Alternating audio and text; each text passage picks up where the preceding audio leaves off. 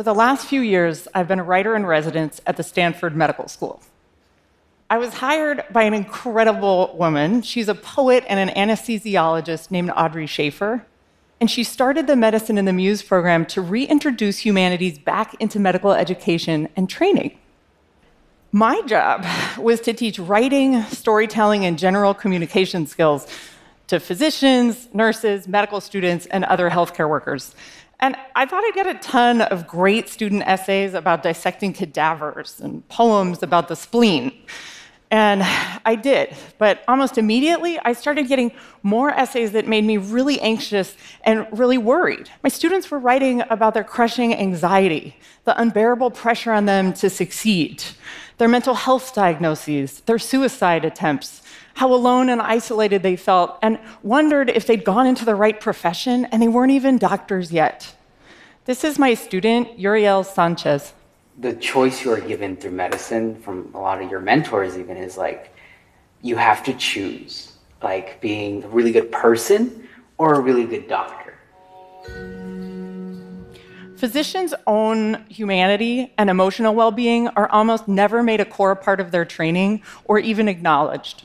And real vulnerability, like sharing certain mental health diagnoses, for example, can be absolutely career ending. But nearly 30% of American medical students are depressed, and one in 10 have thought about suicide. And it's actually even worse for practicing physicians. There's really widespread job dissatisfaction, high rates of depression, and doctors have one of the highest suicide rates of any profession in the United States. This is scary not just for them, but for us too. I really think doctors have the most important job, and if their lives are at stake, ours are too. Now, I am absolutely uh, not a mental health professional. I'm a writer, which most days is absolutely the complete and total opposite. Um, but I can tell you that the more opportunities that I give healthcare workers to share their daily frustrations, their fears, their joys, what surprises them, what they resent, the better they seem to feel. So at Medicine the Muse, we offer evening, weekend, and day long storytelling workshops at farms and other places with really good food. I invite other journalists, writers, producers, um, podcasters, and poets, and they teach writing, communication, and storytelling skills to our participants. And those participants practice being vulnerable by sharing their stories out loud with one another. And in doing so, they reconnect with what drew them to medicine in the first place. These are the skills they'll draw on when they realize and are confronted with the stressful, messy reality of the work they've chosen. This is how they realize it's a calling. So, I have a prescription here for you today. It's not um, from physicians, it's for them. And I ask my students for help. And before I start, let me just say I work with doctors but I'm absolutely convinced that this applies to almost any profession, especially those of us who are so committed to our work and it can be so intense and overwhelming that sometimes we forget why we chose to do it in the first place. To me, sharing a true vulnerable story is a lot like raising a flag up a flagpole. Other people see it, if they agree with it and it resonates with them, they come and stand under it with you. That's what my student Maite Van Hentenryck did. I mean, it was super anxiety inducing, and I shared parts of myself that I really have probably told uh, five classmates. When Maite was a baby, she had to have her leg amputated. When she got to medical school, she was taking just a standard class quiz, and she got asked the question Please tell us about the first time you encountered someone with a disability. She wondered if her supervisors had ever considered that the person with the disability was her, the doctor. So she talked about it in front of about 100 of her friends and peers, uh, which is a big deal because, you know, she's really shy. And afterwards, what happened is a number of students with disabilities that she didn't know came up to her and asked her to co lead a group on campus that's now advocating for more visibility and inclusion in medical training. In English, we tend to call people creatives if they have a certain job like designer or architect or artist.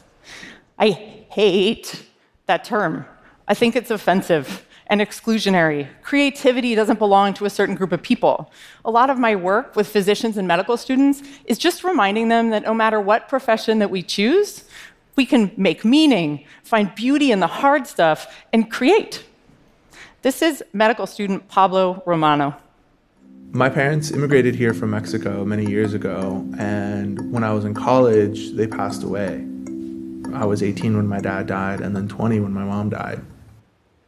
Not only has Pablo been talking publicly for the first time about being an orphan, but together we started a live storytelling series we're calling Talk RX, and it's become a really popular place for his peers to share their most vulnerable and powerful thoughts and feelings.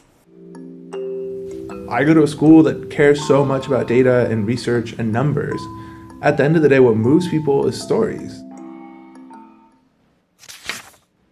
Arifin Rahman is a second year medical student. And before she was born, her parents immigrated from Bangladesh to the United States. She grew up in a really beautiful home in Northern California, very safe and stable. Her parents are still together. Uh, she never went hungry, and she graduated from Harvard. I didn't feel like the stories I had were worth telling or that they mattered. Arifin did have stories, though. Recently, she gave a talk about being maybe the only Bangladeshi American girl to win an essay contest from the Daughters of the American Revolution, and then dress up for Halloween as the Declaration of Independence.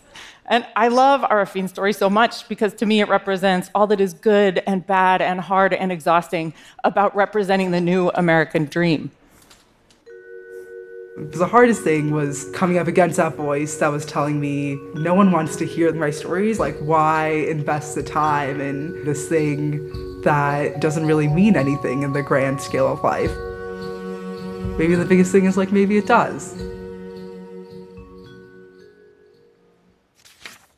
Life is so short for me, the only thing really that matters with my time here is feeling like I can connect with other people and maybe make them feel slightly less alone. And in my experience, that's what stories do absolutely the best. So, my student and a collaborator in a lot of these endeavors is uh, Candace Kim. She's an MD, PhD student in medical education. She's written about Me Too in medicine, navigating her queer identity in a conservative field, and her mom's metastatic cancer diagnosis. And recently, she started also doing some really interesting research about our work.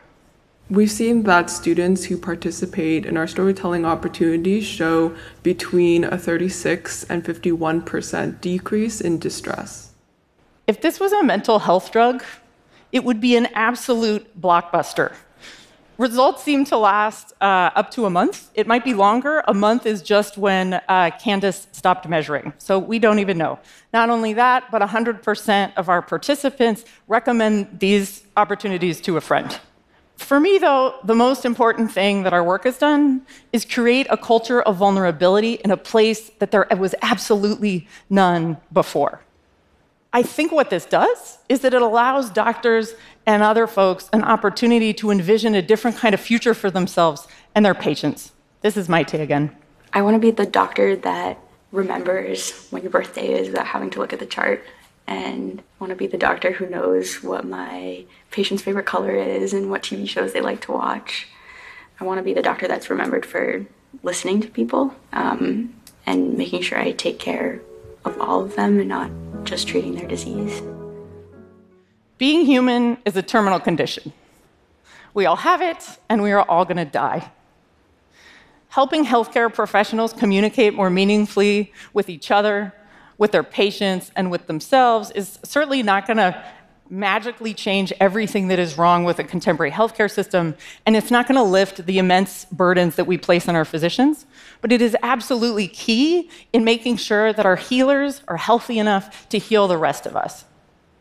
Communicating with each other with vulnerability, listening with compassion is, I believe, the absolute best medicine that we have. Thank you.